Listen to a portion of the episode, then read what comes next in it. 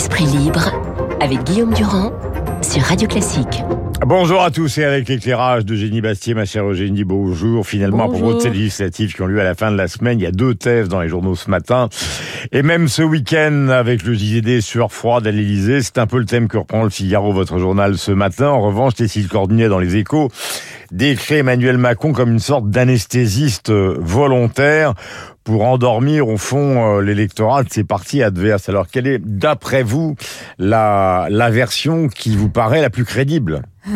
Je crois que les deux, les deux sont vraies et elles ont été, elles se sont succédées en réalité dans, dans le temps parce que on a eu une première phase de campagne qui a été le choix de la non-campagne qui avait fonctionné pendant la présidentielle, rappelez-vous, avec un Emmanuel Macron qui, qui, était resté euh, à distance de cette campagne présidentielle euh, et euh, qui se repose sur une grande dépolitisation des Français. On voit bien aujourd'hui, ces législatives n'intéressent pas euh, le public.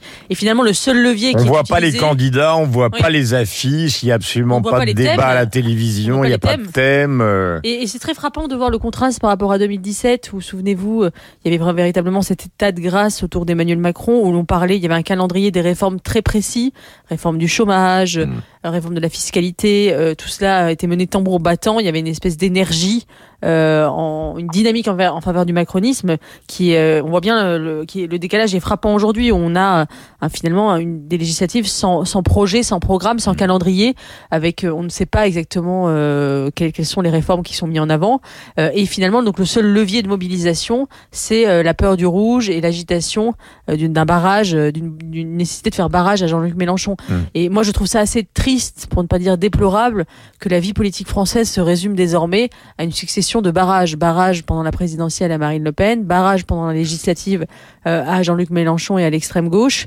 Euh, et on, eux, ils sont, a l'impression qu'on agite des réflexes plutôt eux, ils sont en mouvement, Eugénie, hein, le moins qu'on puisse dire. Enfin, on parlera tout à l'heure de l'affaire de la police et des accusations de Jean-Luc Mélenchon. Le moins qu'on puisse dire, c'est que justement, par rapport à d'autres candidats euh, que l'on entend peu, eux, on n'arrête pas de les entendre et de les voir faire campagne. Et c'est ça qui est assez frappant, c'est que et il faut reconnaître à Jean-Luc Mélenchon euh, cette habileté-là, c'est le, c'est et à la, à la gauche unie, ce sont eux qui ont mené le bal de la campagne. Ce sont eux qui ont véritablement mmh. euh, mis leur thème euh, au, au, centre et sommé finalement les autres forces politiques de se définir par rapport à eux, notamment contre eux. et c'est vrai que c'est assez, c'est assez frappant, d'autant que on voit par rapport à cette gauche unie une droite absolument inexistante, incapable de s'unir, incapable d'imposer ses thèmes dans le débat, alors même que de l'avis de tous les observateurs, la campagne présidentielle a été euh, euh, le, le, révélateur d'une droitisation euh, inédite de la société française. Et c'est bien le paradoxe. On a eu une, une campagne présidentielle, en tout cas à l'automne, très à droite. Mhm. Et on a un, un, été, un début d'été, un printemps de gauche, et où les thèmes se définissent par rapport à cette extrême gauche unie. Et, et c'est assez, assez frappant. On se demande où est la droite. Et ce face-à-face entre entre le. bah, ils ont du mal à digérer la défaite, hein, c'est tout simple. Quand vous prenez une claque aussi violente que celle qui a été prise par les Républicains, voire même par le parti d'Éric Zemmour, à part Marine Le Pen, les autres sont dans une situation, ils sont assommés après un chaos, donc ils ont beaucoup de mal à se remettre en quelques semaines. Il y a une question qui taraude beaucoup de gens parce qu'ils sont évidemment sensibles à l'utilisation des mots et vous aussi. Le Conseil de la refondation, ou plutôt le Conseil national de refondation, ça évoque euh, évidemment la, la, résistance. Rémi Godot dans l'opinion c'est un conseil pour rien. Puis alors il pointe quelque chose qui nous ramène au sujet qu'on traite, législative. Il dit c'est curieux d'annoncer ça en plein milieu de législative, c'est-à-dire de, mettre en avant l'idée qu'on pourrait s'appuyer sur des citoyens tirés au sort plutôt que sur des députés qui vont être élus. Non, mais c'est pas que, c'est complètement aberrant. C'est-à-dire le fait que, euh, que, que, Emmanuel Macron euh, annonce qu'à quelques jours des législatives, qui va enjamber l'Assemblée nationale en réalité par un Conseil de, national de refondation qui serait euh, une manière totalement de, une manière de court-circuiter la représentation nationale déjà très affaiblie.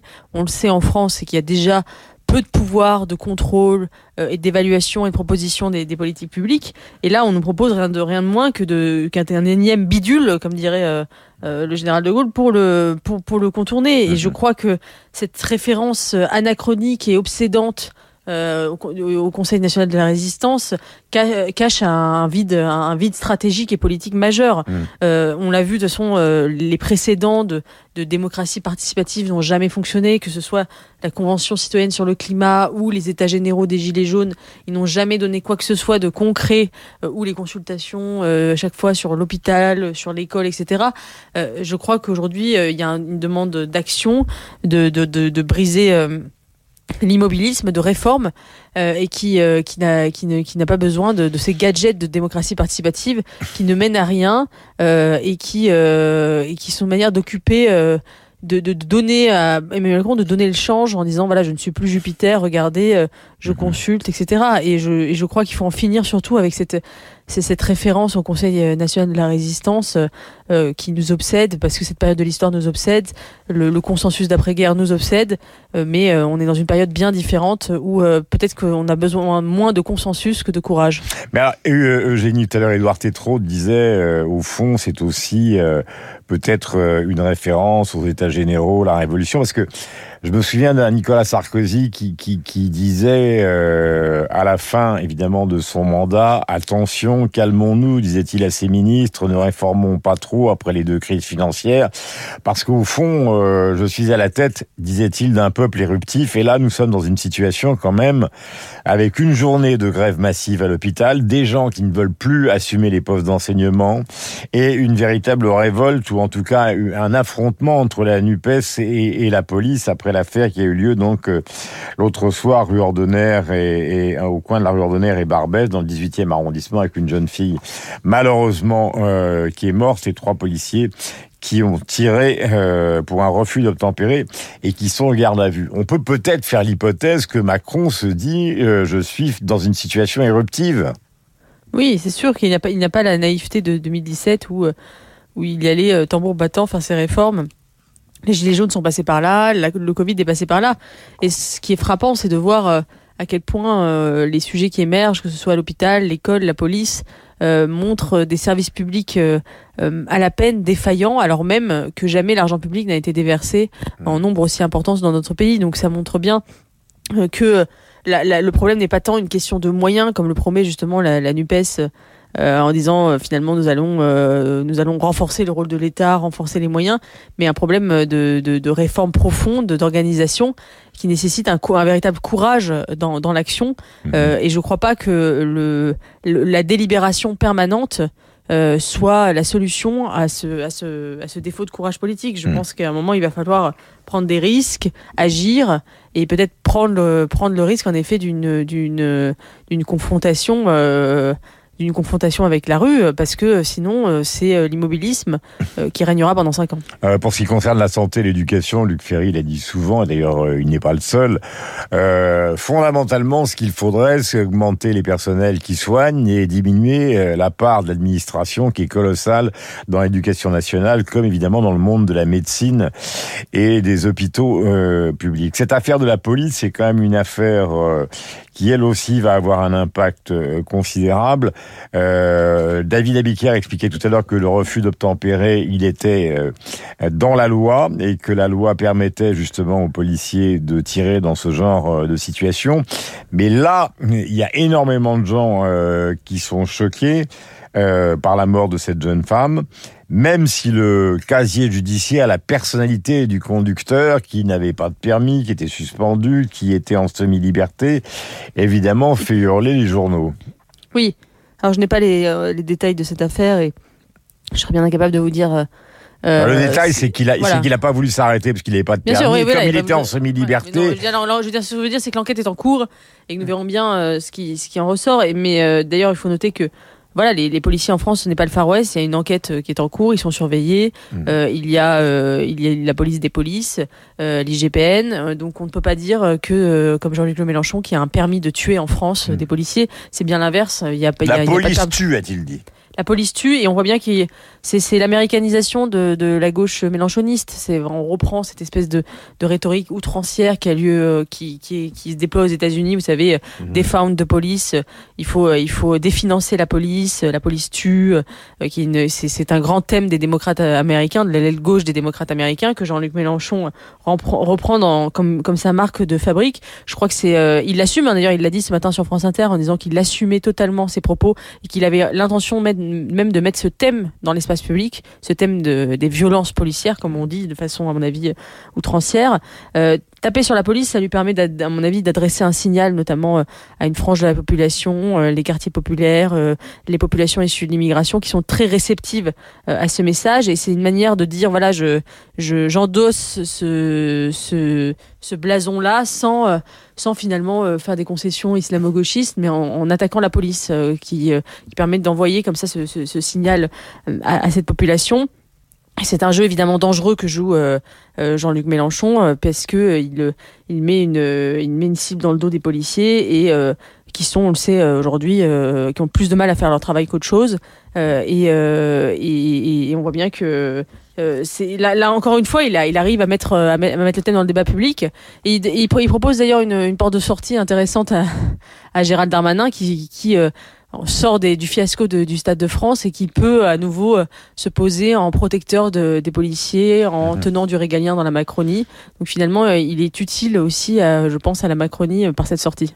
Euh, dans le domaine des personnalités, bon, on a vu les problèmes rencontrés par Jean-Michel Blanquer en campagne. Ça aussi, ça fait partie quand même euh, d'une ambiance qui est totalement délétère, plus ou moins entartrée donc par des enseignants.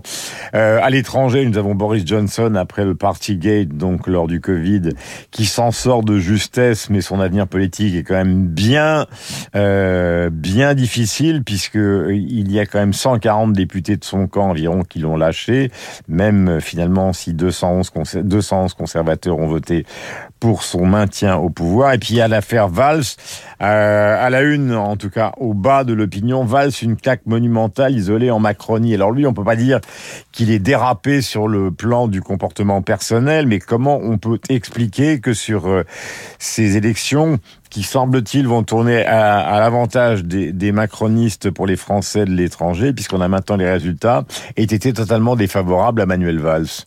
Et on en termine. Moi, je, suis pas de, je ne suis pas de seul de, de, ceux qui ricanent de la défaite de Manuel Valls, parce que je vois qu'il est très attaqué sur les réseaux sociaux. C'est devenu une sorte de bouc émissaire euh, sur les réseaux sociaux de, de la haine de la politique.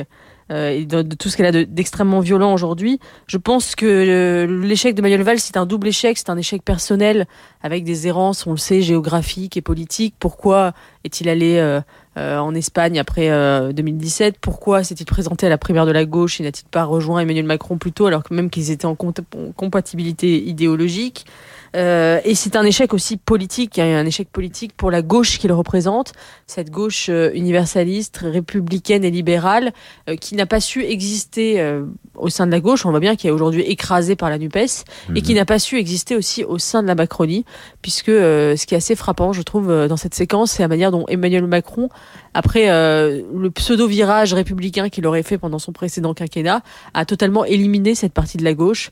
évidemment, il y, avait, genre, il y a Exit euh, Chiappa et Blanquer du gouvernement, mais on a vu effectivement que le printemps républicain, euh, qui représente cette force à gauche, n'a obtenu absolument rien de la part du président de la République. Même Manuel Valls a eu une circonscription, on le voit, assez euh, assez bancale et pourrie puisqu'elle ne lui a pas offert le, siège de député. donc on voit bien que là, bah, le sortant ça montre aussi. Ça montre aussi le malaise de la Macronie par rapport à ces questions de laïcité, cette incapacité à définir cette ligne, ligne forte qui était incarnée par Manuel Valls. Et on ne sait toujours pas ce que véritablement pense euh, le président de la République sur ces questions. Et, euh, l'élimination de Valls participe de ce flou. Merci mille fois, Eugénie. On se retrouve avec bonheur la semaine prochaine, 8h57 minutes. On aura le résultat évidemment des législatives, premier tour qui vont avoir lieu ce week-end, même si pour l'instant on a l'impression euh, bah, d'une sorte de, de no man's land. Euh, politique. En tout cas, ça y ressemble. Il est 8h57 minutes. Euh, je vous le disais, on va retrouver Renaud Blanc. Vous êtes sur l'antenne de Radio Classique.